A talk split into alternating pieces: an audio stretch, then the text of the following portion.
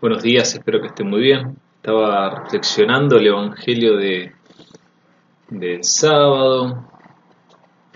Es en sí el Evangelio de todo este camino que venimos haciendo en la Pascua, donde vamos viendo eh, cómo Pedro, si lo, a ver, no es el protagonista Pedro, pero Pedro es un personaje desde ya muy importante en todo este camino.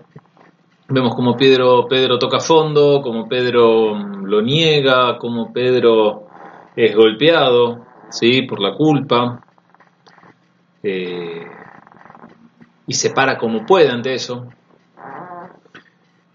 Hoy, en el Evangelio, lo descubrimos siendo discípulo, eh, descubriendo que solo acá hay palabras de vida eterna, descubriendo que en Jesús, y solamente en Jesús, hay palabras de vida eterna.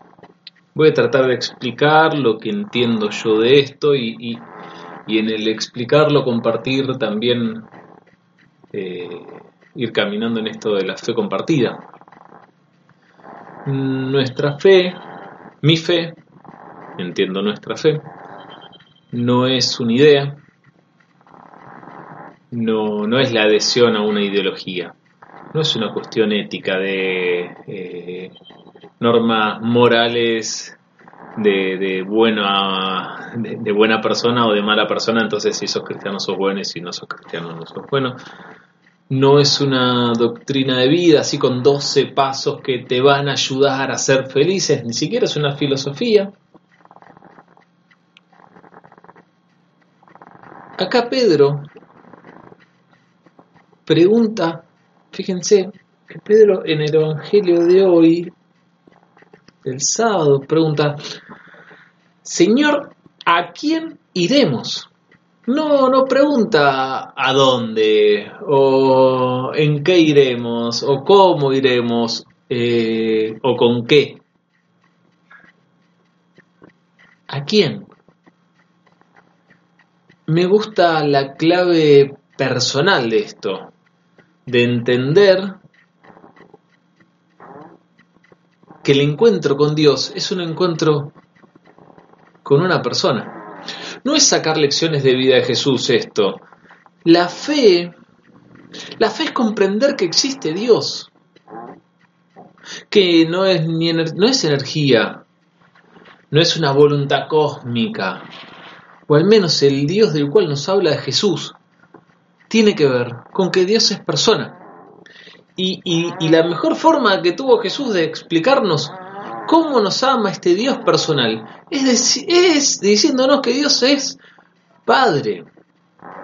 Y un Padre que, que ama. Y un Padre que ama a todo y a todos, a todo lo creado. Un Dios comprometido, presente en nuestra vida, un Dios que no, no, no, no, no, no creó y se desentendió y se dedicó a otras cosas. Un Dios que, que está cuidándonos, respetando nuestra libertad y por sobre todo respetando nuestros sueños. Y ahí, ahí se comunicó Jesús y nos enseñó que seguir a Dios implica seguir a un Dios que no se desentiende. Un Dios que no solamente nos ama, sino que sigue teniendo sueños con nosotros. Sueños, no pesadillas. Ante la pesadilla de la cruz, ante la pesadilla de la muerte de Jesús, aparece un Dios que en ese amor infinito lo resucita. Creer en Dios no es sentir. Hay momentos que lo sentimos más, hay momentos que lo sentimos menos, como nos pasa con todas las relaciones con las personas con las que nos relacionamos. Eh, creer en Dios no es esperar, creer en Dios no es desear. Hay momentos que deseamos más, hay momentos que deseamos menos, hay momentos que no podemos esperar y hay momentos que, que, que la paciencia nos, nos inunda creer en Dios, y esto lo podemos aplicar a cualquier ámbito relacional también, Creer en Dios es dar pasos, pero por sobre todo confiar en esa promesa que nos hizo Jesús. Creer en Dios, en este confiar, es un salto al vacío. Seguirle y ser discípulo. Creer en Dios es querer aprender a vivir a su modo. Por sobre todo, creer en Dios es amarlo.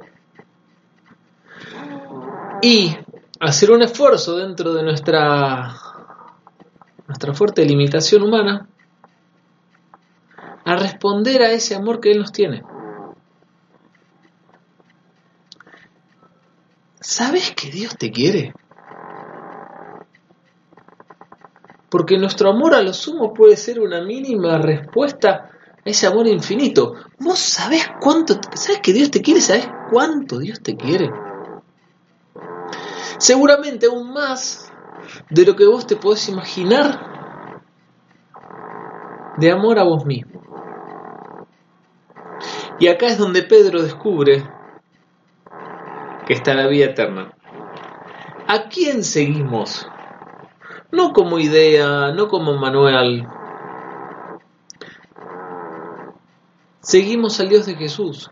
Y acá vale la pregunta, vale una pregunta profunda, importante para la, para la reflexión individual.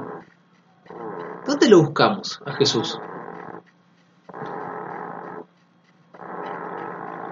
¿Sabemos dónde está? ¿Sabemos dónde buscarlo? O mejor dicho, ¿dónde encontrarlo? Lo amamos al descubrir que el amor es lo mejor que nos puede pasar. La mejor forma de relación. Un Dios que abraza al mundo. Y dentro del mundo abraza los sectores más heridos y desde ahí nos abraza a todos. Entonces también, en lo individual, un Dios que desde su presencia más profunda, desde su espíritu más profundo, que habita de manera más profunda en nosotros, nos abrazan nuestras mayores debilidades, nuestras mayores dificultades, y que desde ahí nos abraza enteramente. Un Dios que es vida en nuestras vidas. Un Dios que es vida también en nuestras pequeñas muertes. Un Dios que nos muestra que hay otra vida más plena por vivir. Un Dios que es palabra y que es palabra viva, no un eco del pasado, no es hace dos mil años se dijo esto y vamos a ver, no, no, no, un Dios que hoy nos sigue hablando. Y esto nos invita a pensarnos como comunidad, a repensarnos como comunidad. En esta etapa tan compleja de confinamiento, eh, nos toca mostrar a aquellas personas con las que nos estamos encontrando sean otros profes, otros alumnos, los directivos, sean nuestros familiares, nuestros amigos. Nos toca mostrar lo mejor de cada uno, justamente para darnos mutuamente herramientas para afrontar no solo esta crisis, esta crisis actual, sino las futuras crisis. Piensen que somos comunidades, somos generaciones, perdón, que que quizás esta es de las crisis más grandes que han vivido. Cómo nosotros enfrentamos y comunicamos lo que vamos viviendo, nuestra propia vivencia, va haciendo las bases emocionales sobre la cual los demás de ahí van a salir eh, las bases emocionales para el futuro. A ver, puede no salirnos del todo pacientes, puede no salirnos del todo alegres en esta etapa, pero qué lindo sería poder mostrar que tenemos la intención que trabajamos en eso. en estas pequeñas muertes que vamos viviendo, en estas dificultades, acá está Dios dándonos vida y dándonos vida en abundancia. Que esto lo podamos seguir compartiendo en comunidad.